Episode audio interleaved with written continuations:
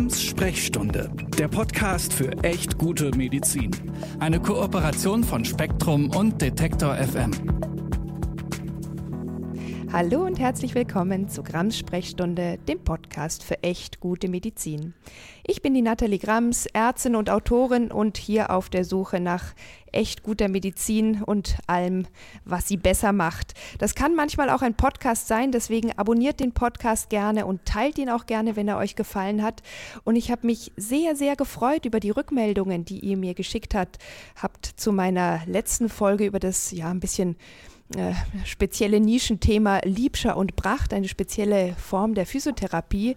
Und ähm, es war ja eine ziemlich kritische Folge und es hat mich besonders gefreut, dass so viel positive Rückmeldung, so viel Bestätigung dafür kam.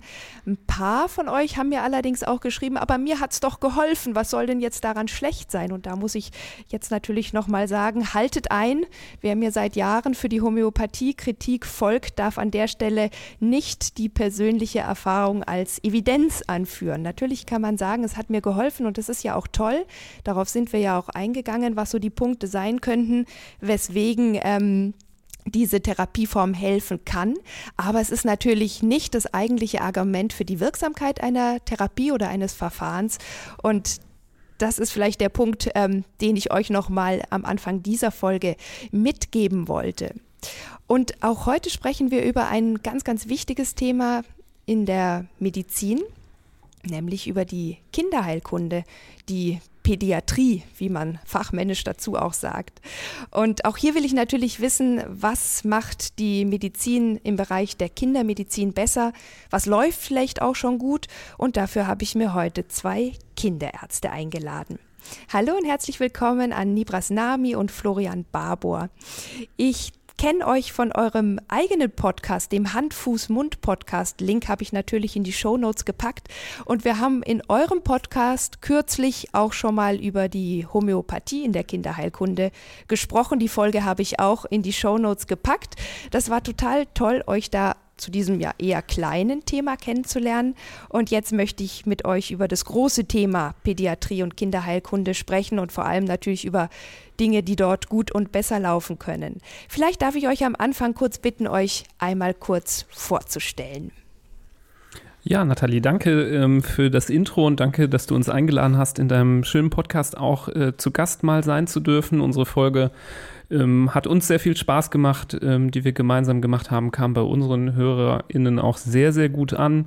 Und äh, deswegen ähm, haben wir uns sehr über deine Einladung gefreut. Ich fange vielleicht einmal an. Äh, ich heiße Nibras Nami. Ich bin, wie du richtig gesagt hast, äh, Kinderarzt, äh, mittlerweile auch Facharzt für Kinder- und Jugendmedizin, ähm, arbeite am Universitätsklinikum ähm, in Düsseldorf, da seit ähm, Anfang 2019.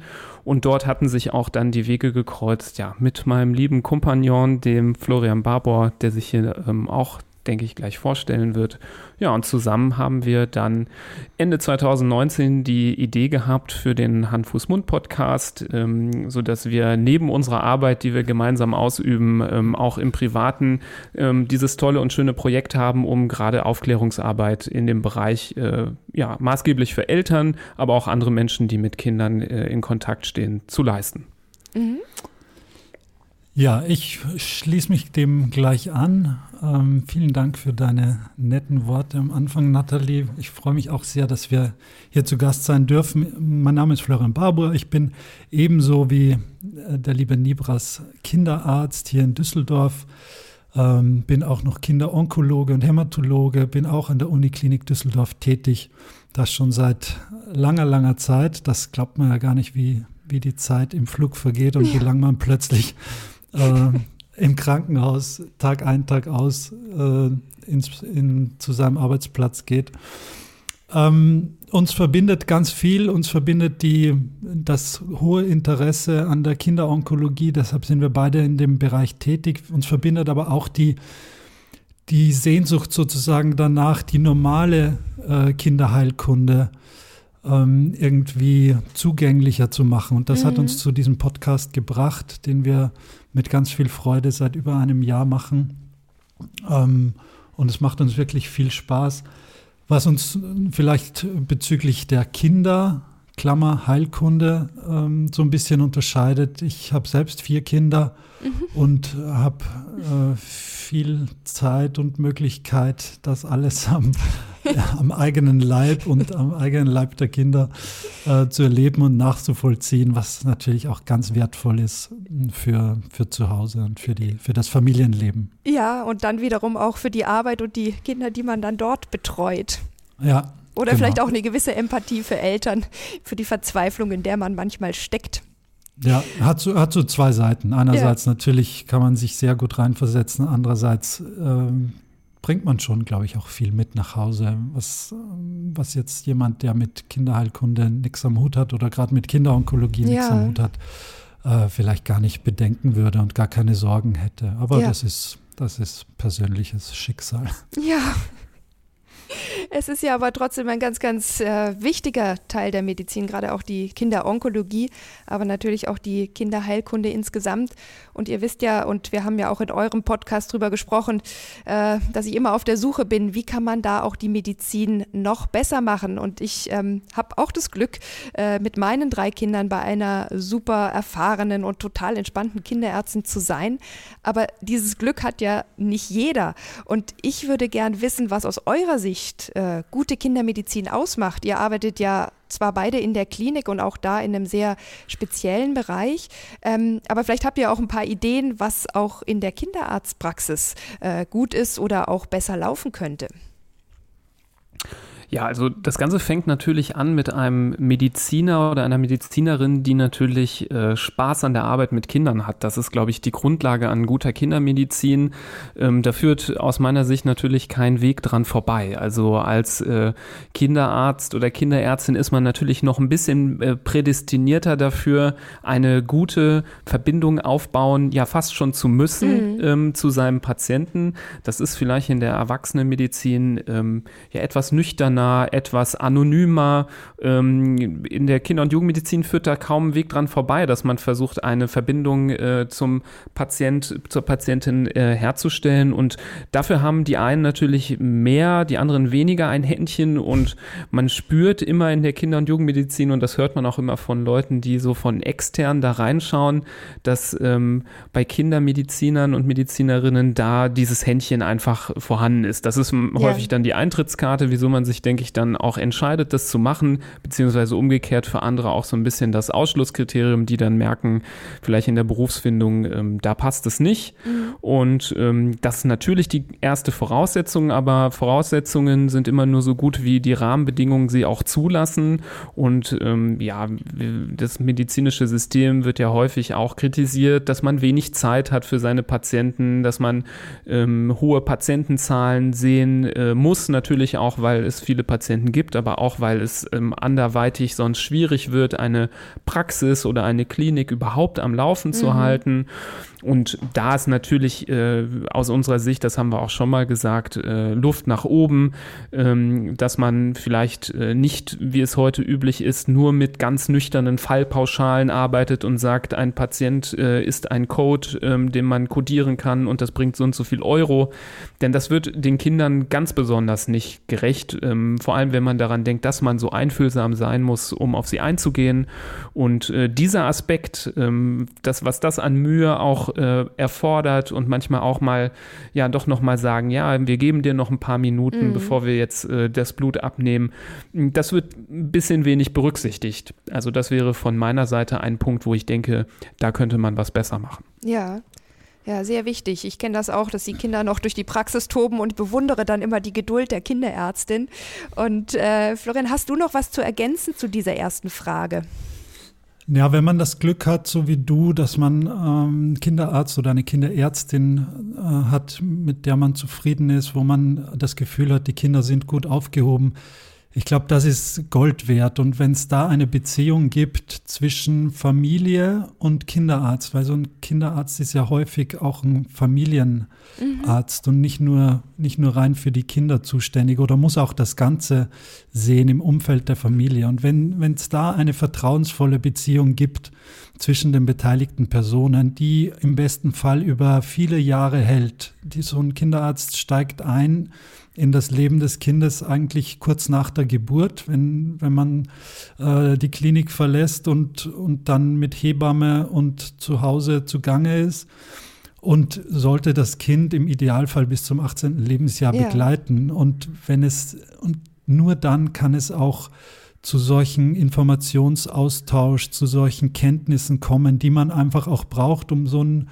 junges Menschenleben bestmöglich zu begleiten und auch die vielleicht die Schwierigkeiten des ja, Erwachsenwerdens und des Familienlebens richtig einschätzen zu können und da auch beitragen zu können. Ja, auch gerade in so einer Krise, wie in der die wir, der wir uns jetzt befinden, da kommen wir später noch dazu.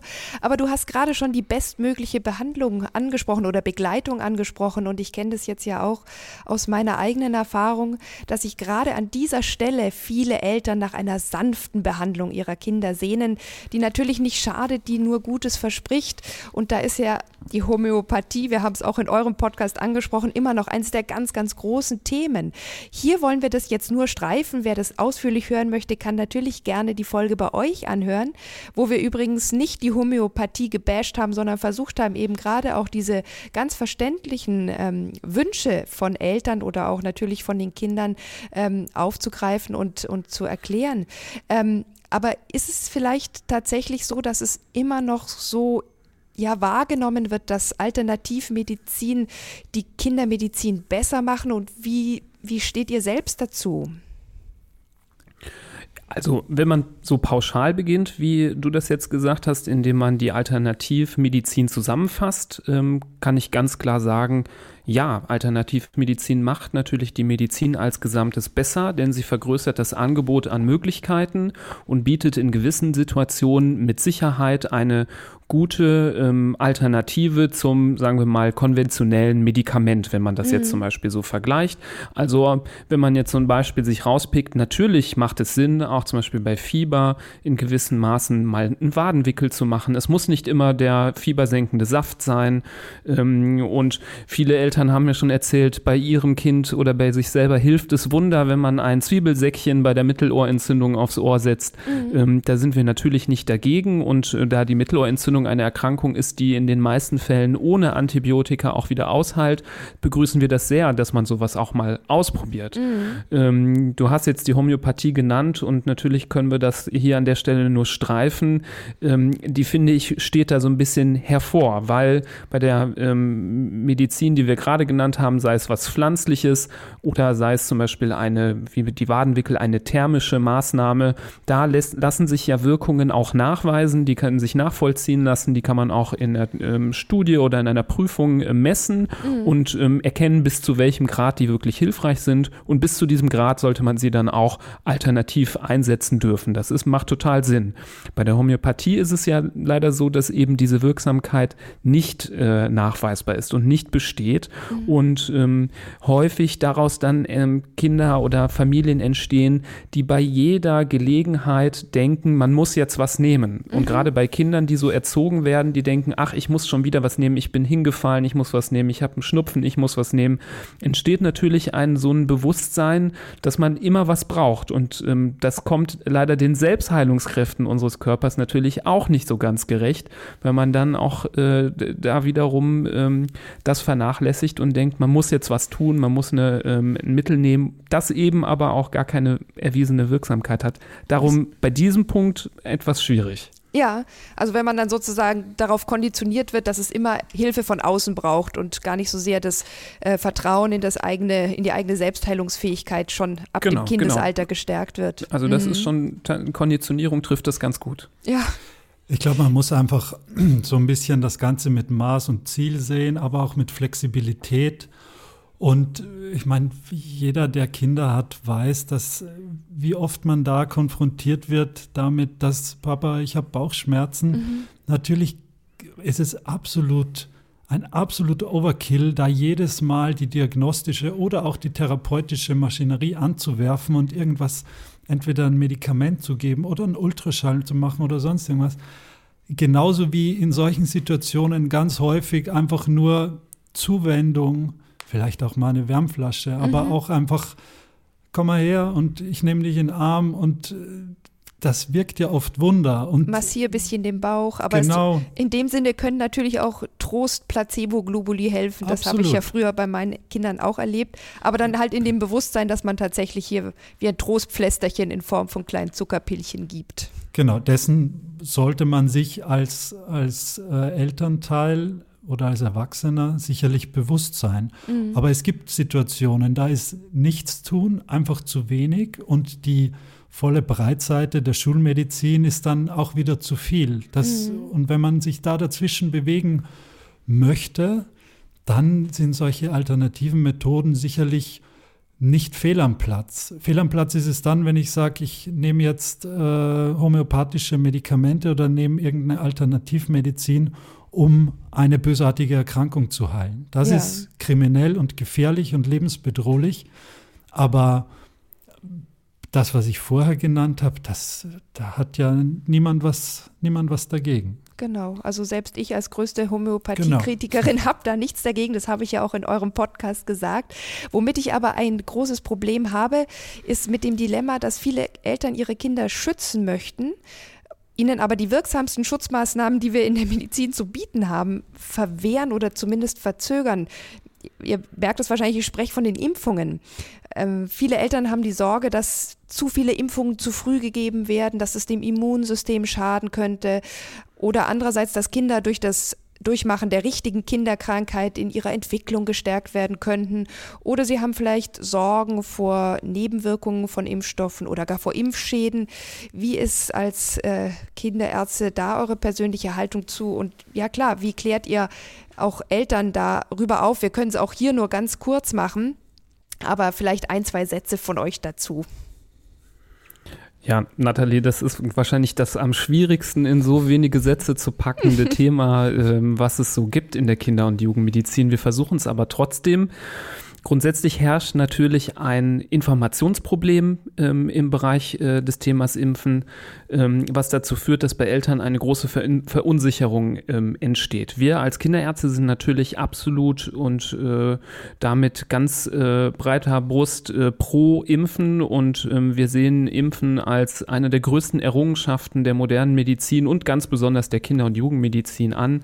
Ähm, Erkrankungen, die früher für Kinder lebensgefährlich waren, wie die Diphtherie, Diphtherie, ähm, wie die Poliomyelitis, ähm, die sehen wir heute nicht. Mhm. Also das sind wirklich Erkrankungen, die vom Radar verschwunden sind und an äh, Orten dieser Welt, wo ähm, das medizinische System dann doch nochmal einbricht, wie zum Beispiel in Krisengebieten, ähm, zuletzt Berichte aus Syrien gehört, wo die Poliomyelitis wieder um sich ja. greift, kommt es ganz, ganz schnell wieder zurück. Also das zeigt auch, wie wichtig ein aktives Weiterführen dieser Schutzmaßnahmen ist, auch wenn es ein bisschen in Vergessenheit geraten ist. Und dieses in Vergessenheit geraten, das gehört ein bisschen dazu, dass man das nicht gesehen hat, keinen im Umfeld kennt, der davon betroffen wurde. Ähm, da entsteht natürlich schnell der Eindruck, naja, wofür macht man das Ganze genau. überhaupt? Ähm, und das andere, das sind natürlich die Informationen, die ich schon angerissen habe. Und ja, das, äh, darin liegt ja auch so ein bisschen die Begründung unseres Podcasts. Das Internet ist ja Fluch und Segen zugleich, was Informationen angeht. Man hat quasi alle möglichen Informationen der Welt in einer Hosentasche, ähm, aber man hat auch falsche Informationen mit in seiner Hosentasche. Mhm. Und wenn man dann Informationen sucht im Internet, dann ist es sehr, sehr schwierig, da als Laie und selbst für uns als Mediziner manchmal schwierig, ganz klar zu unterscheiden, welche Quelle ist jetzt gut und welche nicht. Selbst wenn es um Studien geht, ähm, ist es nicht immer klar, ist diese Studie gut oder schlecht gemacht. Und so ist es auch damals passiert, dass ähm, einem renommierten Magazin wie dem Lancet ähm, ähm es unterlaufen ist, dass eine Studie eingereicht und akzeptiert wurde die nicht gut gemacht war, die sogar mit falschen Daten ähm, um die Ecke kam, mhm. aber akzeptiert wurde, nämlich diejenige, wo ein englischer Arzt äh, behauptet hat, ähm, Impfungen würden ähm, Autismus auslösen bei Kindern. Ja. Ähm, und dieses Gerücht, und so muss man es nennen, denn diese Studie ist zurückgezogen worden und für gefälscht erklärt worden, mhm.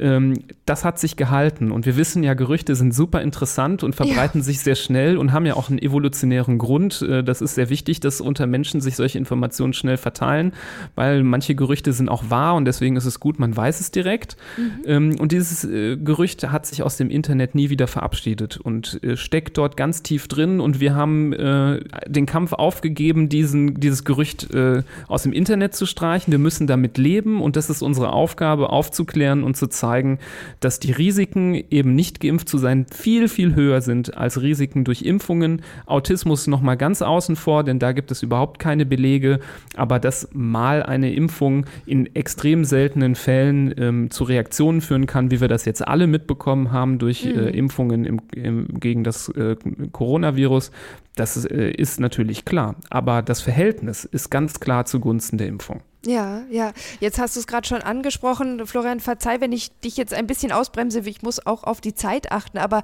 ich wollte nämlich als allernächstes auf die Covid-Impfungen ähm, zu sprechen kommen, weil es gibt ja tatsächlich jetzt auch schon Impfungen ähm, für Kinder, die zumindest in der Erprobung an äh, sind. Manche, manche davon streben auch schon die Zulassung an, sodass man, ja, manche sagen Ende 2021, spätestens 2022 mit ersten Impfstoffen gegen Covid-19 für Kinder rechnen kann. Ich habe dazu auch noch mal zwei Links ähm, von aktuellen Berichten und Studien in die Show Notes gepackt. Ähm, haltet ihr das für eine gute Idee und würdet ihr diese Impfstoffe empfehlen? Jetzt mal vorausgesetzt, sie sind äh, gut geprüft und zugelassen, obwohl Kinder immer noch kein so großes Risiko, zumindest für einen schweren äh, Covid-Verlauf haben, ähm, wobei sich das ja mit den Mutationen auch rasch ändern kann und sich in ersten Daten auch zeigt, dass zumindest von der B117-Variante Kinder auch mehr betroffen sein können. Ähm, das ist ja so das nächste große Thema. Im Moment dürfen jetzt erstmal die HausärztInnen impfen. Das ist dann eher die Erwachsenen betreffend. Aber der nächste Schritt wäre dann ja gegen Ende des Jahres oder Beginn des nächsten Jahres, dass auch ihr als KinderärztInnen impfen dürft. Ähm, wie steht ihr dazu?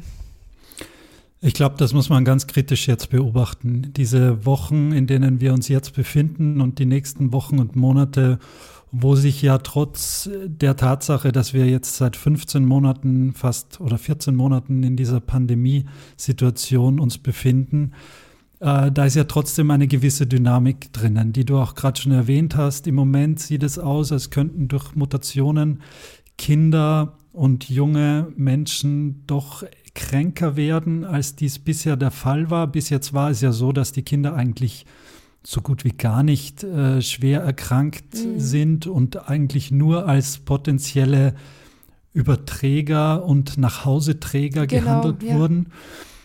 Wenn dem so wäre, dass Kinder wirklich durch eine Corona-Infektion, mit welcher Mutation auch immer, gefährdet werden in höherem Maße, dann muss man sicher überlegen, diese Impfung für Kinder planmäßig mit reinzunehmen. Mhm. Wenn dem nicht so ist und wenn es weiterhin so ist, dass Kinder nicht schwer erkranken und eigentlich man nur die Älteren schützen muss und auch durch eine Protektion, die indirekt über die Kinder geht, die mhm. Älteren schützen muss, dann würde ich ehrlich gesagt dafür plädieren, die Kinder nicht über diese Klinge springen zu lassen und nicht der Impfung auszusetzen, auch wenn sie äh, dann hoffentlich gut verträglich ist und gut getestet ist.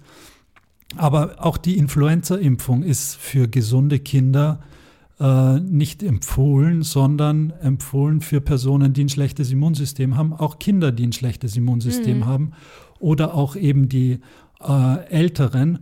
Und ich glaube, ähnlich müsste man das auch mit der Covid-19-Impfung handhaben und nicht um ab 60-Jährige zu schützen, dann die kleinen Kinder zu impfen, weil die muss man, die Älteren muss man anders schützen. Die muss mhm. man dadurch schützen, dass diese eben geimpft sind und dass es, dass es da andere Maßnahmen gibt. Aber meiner Meinung nach muss man da sehr gut darauf achten, was die, was diese Virusinfektion mit den Kindern macht. Ja, also soweit ich gelesen habe, ist das auch im Moment noch die Haltung der STIKO. Da kann natürlich sich auch immer noch viel ändern, äh, gerade auch wenn die äh, Daten sich zu Covid ändern oder vielleicht auch die Erkrankungsschwere von Kindern sich ändert. Auch die Betrachtung von Long-Covid, wo man auch noch nicht so genau weiß, kann es bei Kindern auch auftreten und was bedeutet das dann für den Rest des Lebens der Kinder, könnte auch noch ein Grund sein, hier nochmal über eine Impfung nachzudenken.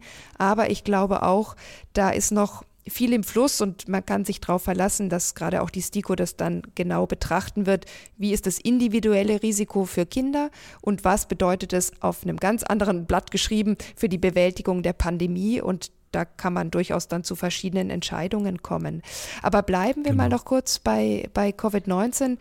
Meine eigenen Kinder sind jetzt zum Beispiel seit Dezember zu Hause und äh, denen fehlt natürlich neben wichtigen Bildungschancen kann ich als Mutter neben Homeoffice auch nicht alles äh, kompensieren, äh, was sie in Schule oder Kindergarten lernen würden. Auch vor allem die sozialen Kontakte. Und für Einzelkinder muss das ja noch mal eine Stufe schlimmer sein. Und in Studien zeigt sich ja auch, dass viele Kinder psychische Auffälligkeiten entwickeln. Äh, könnte fast sagen, so Kinderseelen leiden besonders unter der Corona-Krise. Vor allem natürlich Kinder aus sozial schwachen Familien. Und da ist auch eine Studie oder eine Befragung der Universität äh, Hamburg-Eppendorf vom UKE zu Corona und Psyche bei Kindern, die COPSI-Studie, draufgekommen, dass äh, sich die Lebensqualität und die psychische Gesundheit zumindest der befragten Kinder und Jugendlichen ziemlich verschlechtert hat, auch je länger die Pandemie und natürlich teilweise auch der Lockdown und das Homeschooling andauern. Ein bisschen hat die Studie auch Lichtblicke gezeigt. Wenn Familien gut funktionieren, dann tragen sie die Kinder auch gut durch die Krise. Aber ja, das ist halt einfach nicht überall so. Und fast jedes dritte Kind hat in dieser Befragung psychische Belastung gezeigt. Und ja, ich habe gesehen, dass äh, ihr auch selbst Podcast-Folgen dazu gemacht habt und auch zu der besonderen, ähm, zu dem Extra-Thema, dass auch das kindliche Immunsystem durch die Krise beeinflusst wird, natürlich vor allem auch negativ. Ich habe diese Shownote, äh, diese Podcast-Folge auch in die Shownotes gepackt, aber vielleicht könnt ihr selbst noch ein bisschen was dazu sagen. Wie erlebt ihr persönlich auch die Auswirkungen der Covid-19-Pandemie auf die Kinder, die ihr behandelt in der Klinik? Was würdet ihr euch vielleicht auch ja, als Ausweg wünschen, wenn Wünsche denn was helfen würden in dieser verdammten Situation? Das sage ich jetzt doch einfach mal so direkt. Ja, ich fange vielleicht mit dem, mit dem Ende der Frage an. Ich würde mir wünschen, dass Kinder mehr berücksichtigt werden und eine ähm, stärkere Stimme bekommen würden bei dem Thema. Mhm. Man hat immer das Gefühl, die Kinder sind äh, das ähm, ja, äh, das, das schwankendste Fähnchen im Winde bei dieser Pandemie. Ähm, da wird ganz schnell, äh, werden Sachen verändert, ähm, Schulen werden geschlossen, bevor Geschäfte geschlossen werden. Ähm, und so kam es jetzt über die, ja, mittlerweile über zwölf Monate der anhaltenden Pandemie immer noch äh, bis heute zu keinen vernünftigen Lösungsansätzen, ähm, wie es für die Kinder weitergehen soll. Ähm, du hast es gesagt, soziale Kontakte sind sehr wichtig, eben weil nicht alle Familien, und das können sie auch nicht alle sein. Äh, Friede, Freude, Eierkuchen mhm. harmonisch sind.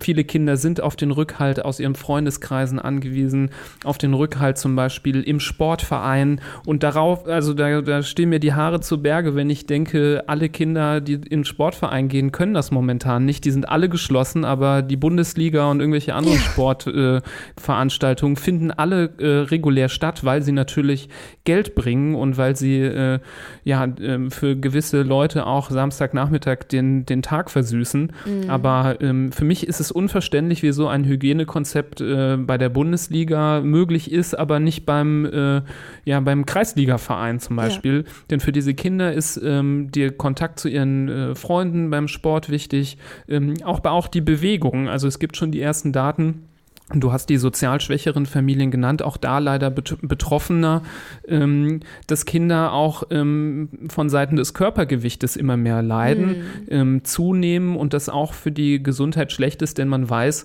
Kinder, die ähm, frühzeitig ähm, adipös, also übergewichtig sind, die bleiben es auch in den allermeisten Fällen den Rest ihres Lebens. Ja. Also hier wird sehr, sehr früh ähm, ein sehr, sehr schlechter Einfluss gesät und das zusätzlich zu dem psychischen Problem sind die bereits nachgewiesenen Folgen. Und äh, du hast schon angesprochen in unserer Folge über das Immunsystem. Da muss man sagen, geht es noch nicht um jetzt aktuell nachgewiesene Dinge, aber wir haben ähm, unsere Gedanken geteilt, dass wir uns auch um das Immunsystem Sorgen gemacht haben. Denn es gibt viele Studien, die zeigen, dass ein früher Kontakt mit anderen Menschen, anderen Kindern, mhm. aber auch mit der Umgebung, ähm, mit ganz normalen natürlichen Keimen, die dort vorkommen, ganz wichtig ist, damit das Immunsystem trainiert wird. Ja. Und das fällt in vielen vielerlei Hinsicht ähm, aktuell für die Kinder weg. Und wenn ich dann auch noch höre, dass viele Familien den Kinderarztbesuch meiden und die eben so wichtig angesprochenen Impfungen äh, verschleppen, weil man möchte ja nicht zum Arzt gehen, weil mhm. da könnten ja andere Kinder sein, die mit Corona angesteckt sind. Ähm, dann bleibt dieses äh, zusätzliche Training in Form der Impfung auch noch weg. Und ähm, es gibt Hinweise, dass ähm, ein äh, ja nicht ausreichend stimuliertes Immunsystem in frühen Jahren Risiken für gewisse Krankheiten erhöht, allen voran Erkrankungen aus dem allergischen Formenkreis, mhm. ähm, sowie Neurodermitis oder Asthma. Und darüber sprechen wir in dieser Folge. Das ist noch nicht bewiesen, weil es jetzt auch noch zu früh dafür ist, aber ähm, es ist ein Aspekt, der aus unserer Sicht auch sehr wichtig ist und das Ganze ähm, ja leider traurig, äh, traurigerweise abrundet. Ja, ja. Ich, ich, will da vielleicht gar nicht allzu viel äh, anhängen. Nibras hat gerade schon ganz viel und ganz viel Richtiges gesagt. Das, was mir noch wichtig wäre, ist ein Gedanke. Ich glaube, wir brauchen eine ganz klare Exit-Strategie, die man eigentlich jetzt schon formulieren kann. Es mhm. geht nicht um die um den Schutz der Kinder, es geht nicht um die 30-Jährigen, es geht nicht um die 40-Jährigen, es geht um 50, 60 aufwärts. Und wenn diese äh, Bevölkerungsgruppe ausreichend geimpft ist, dann muss es hier einen Exit geben und dann müssen die Schulen wieder auf und dann muss es andere Maßnahmen geben, um diese um da ein Superspreading oder ähnliches zu verhindern. Mhm. Aber wir können jetzt nicht, so wie es im Moment ist, Lockdown wird verlängert, dann kommt die Osterruhe, dann wird wieder verlängert und das, das kann man mit den Familien und mit den Kindern nicht machen. Man müsste jetzt schon sagen, genauso wie man vor einigen Monaten gesagt hat, mit einer Inzidenz von 30 gehen die Geschäfte wieder auf, so müsste man jetzt sagen, mit einer Impfrate von 60 Prozent bei den über 50-Jährigen gehen die Schulen wieder auf, zum Beispiel.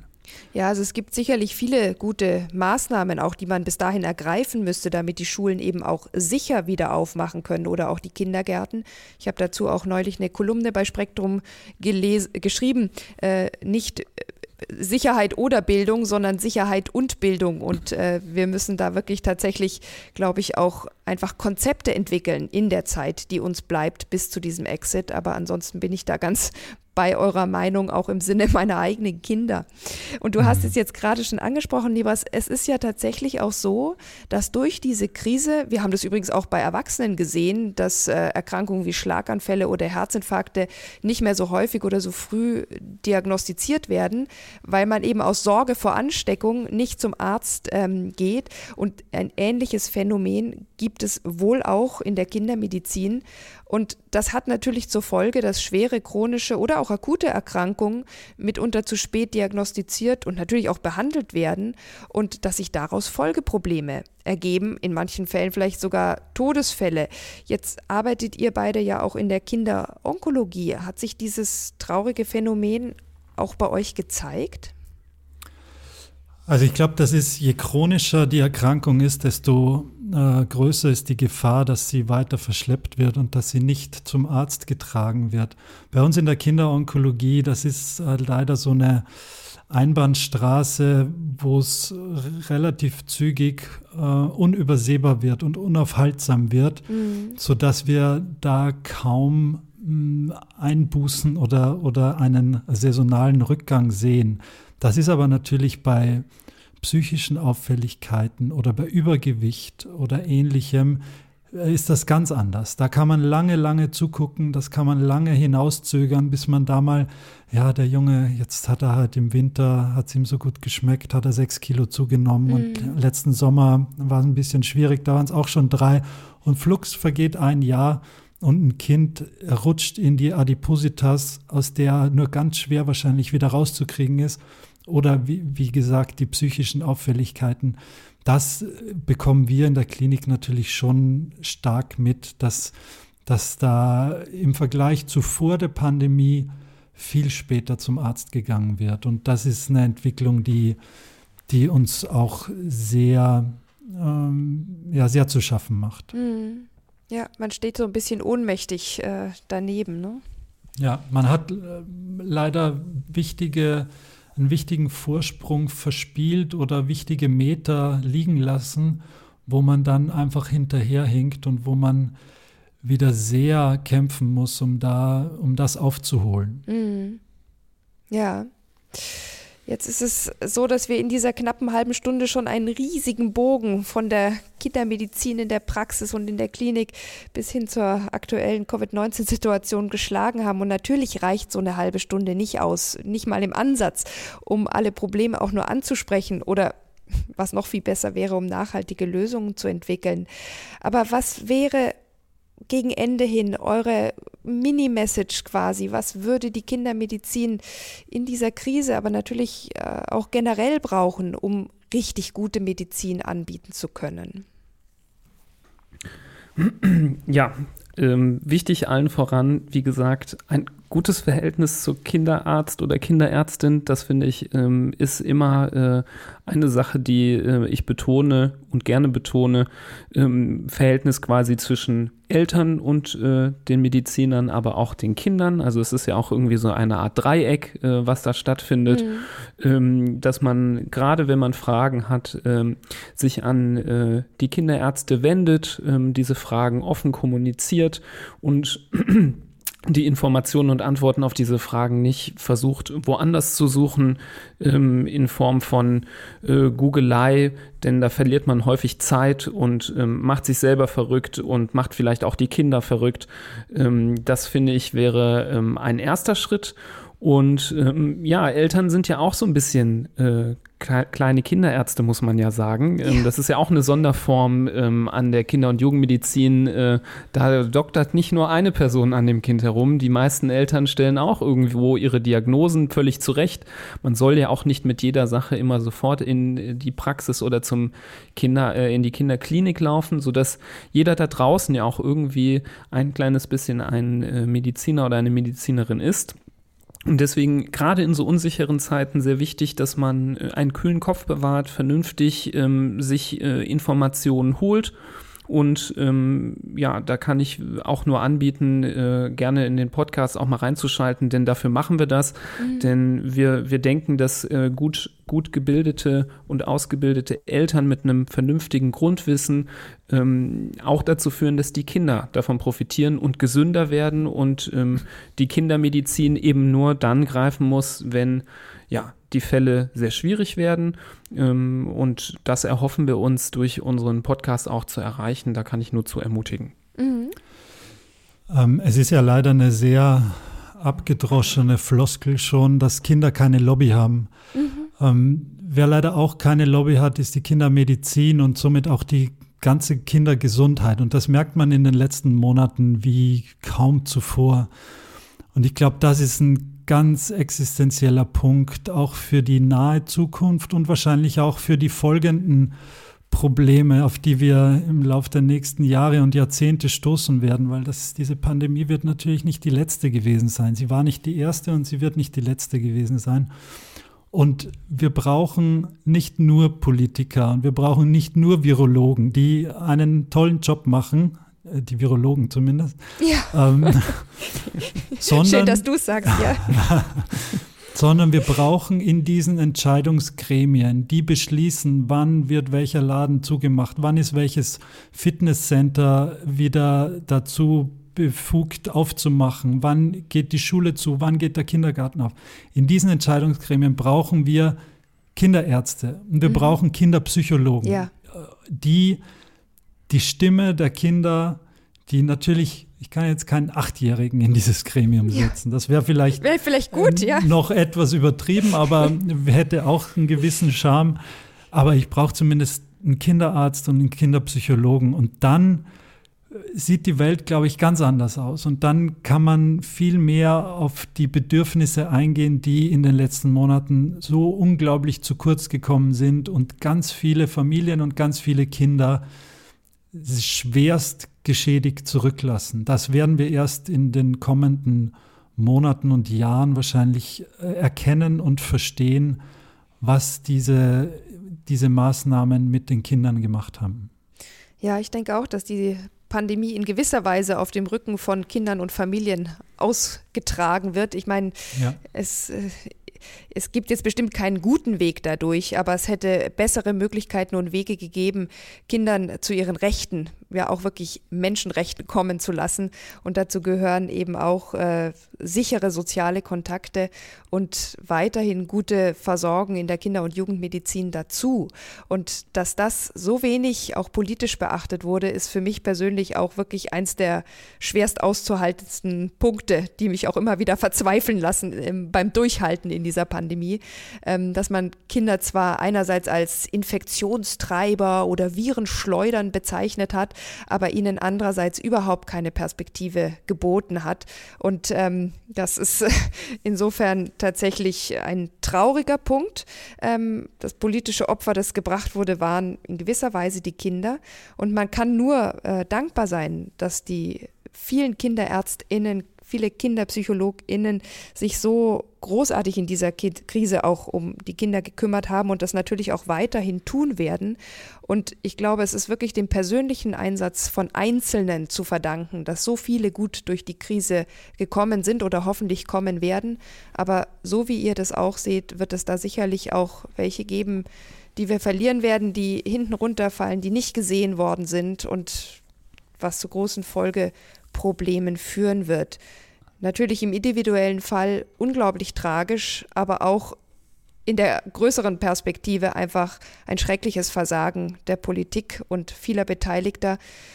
Das ist echt hart und es tut mir leid, dass ich mit so einem schlimmen Schlusswort heute auf, ähm, aufhören mhm. muss. Ich glaube, die Medizin ist im Bereich der Kinder- und Jugendmedizin ziemlich gut. Ihr könnt mir gerne noch widersprechen, aber das, was sozusagen jetzt gerade auch in dieser Krise, aber auch generell an wenig Wertschätzung und an wenig Sichtbarkeit da ist, das ist was, was vielleicht durch die Krise wie so durch eine Lupe nochmal offenbarer geworden ist und was in der Zukunft sich hoffentlich ändert oder eigentlich auch ändern muss. Habt ihr dazu noch ein letztes Wort?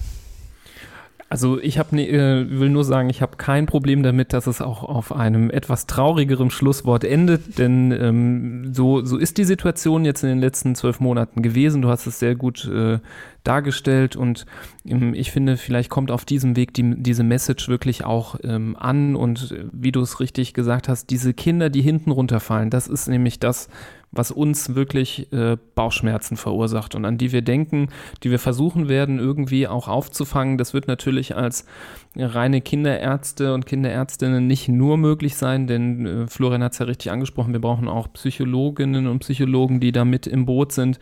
Und ich frage mich, äh, und ich weiß wahrscheinlich leider schon die Antwort, ob es da Konzepte in Zukunft geben wird, die diese Bereiche auszuweiten, denn wir wissen aus der Kinder- und Jugendmedizin, dass gerade ähm, die Kinder- und Jugendpsychiatrie ein Bereich ist, der sehr wenig gefördert wird, ähm, wo es sehr, sehr schwierig ist, ähm, Kinder, die ähm, da Hilfe brauchen, unterzubringen und ähm, die notwendige Therapie auch zu gewährleisten. Ähm, da frage ich mich, gibt es jetzt schon Ideen und Konzepte, äh, das ein bisschen aufzustocken für die Zukunft? Vermutlich nicht, aber das muss sein. Das ich glaube, der, der, die kritische Auseinandersetzung ist wichtig und die, das Ganze irgendwie für die breite Masse auch zugänglich zu machen. Genauso wie du es machst mit deinem Podcast, wie wir es machen damit man auch darüber sprechen kann, was sind eigentlich die Probleme. Weil vielleicht für einen Außenstehenden oder für jemand, der noch nicht so tief da eingedrungen ist, der denkt sich, ja, mein Kind geht ja zweimal die Woche zur Schule und da mhm. muss es nur dreimal am Tag getestet werden, damit es überhaupt äh, morgens dahin gehen kann. Und ist doch alles gut und wenn das so geht. Aber das, das sind natürlich Probleme, die in so einer Kinderseele viel viel tiefer rühren und die viel mehr hinterlassen, als man da glauben möchte. Und wir müssen uns viel mehr in die Kinder hineinversetzen und nicht nur den Weg des geringsten Widerstands gehen und um zu überlegen, wie man jetzt die Zeit überbrücken kann, bis äh, alles wieder gut wird, sondern wir müssen schauen, dass so wenig wie möglich davon wirklich einen Schaden davon tragen. Und das ist, mhm. da ist schon viel zu viel passiert und viel zu viel Zeit vergangen. Und ja. Äh, insofern sind deine dramatischen Schlussworte absolut gerechtfertigt und sollen ruhig jedem von uns noch nachklingen, weil wir müssen einiges tun, damit sich das ändern wird. Ja, ich glaube, es ist ganz wichtig, dafür noch mehr Pro Problembewusstsein zu schaffen. Das Problem ist da, jetzt brauchen wir Bewusstsein dafür. Und für Absolut. die Lösung brauchen wir sicherlich endlich mal eine Perspektive, die über den Zwei-Wochen-Blick hinausgeht. Das tut den Kindern nicht gut, aber das tut letztlich niemandem gut und es schafft vor allem keine Möglichkeit, um tatsächlich mit einem Konzept, mit einer wirklichen Exit-Strategie aus dieser Krise zu kommen. Und vielleicht lasse ich das als Schlusswort hier stehen, dass wir tatsächlich genau das brauchen, einen Plan. Einen kleinen Plan habe ich versucht zu entwerfen, wie gesagt, in meiner Kolumne und viele andere machen sich viele gute Gedanken. Unter anderem ihr in eurem Hand-Fuß-Mund-Podcast, den ich hier nochmal am Ende ganz, ganz wärmstens empfehlen möchte. Ich bedanke mich, dass ihr heute bei mir wart, auch wenn wir jetzt so einen ähm, fiesen Schluss gefunden haben, aber vielleicht rüttelt es am Bewusst Problembewusstsein von manchem und dann wird langsam Schritt für Schritt nicht nur die Medizin in dem Fall besser, sondern tatsächlich unser aller Leben und unser aller Zukunftsperspektive. Vielen Dank und tschüss an euch beide. Tschüss und danke. Vielen Dank, Nathalie. Grams Sprechstunde, der Podcast für echt gute Medizin. Eine Kooperation von Spektrum und Detektor FM.